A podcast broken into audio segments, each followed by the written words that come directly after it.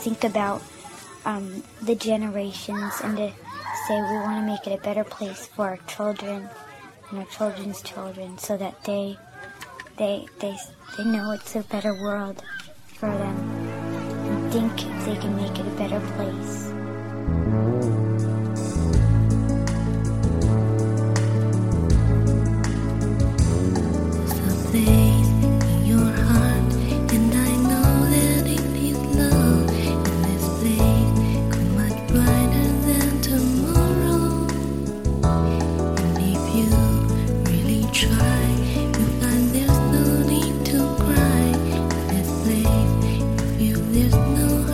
So.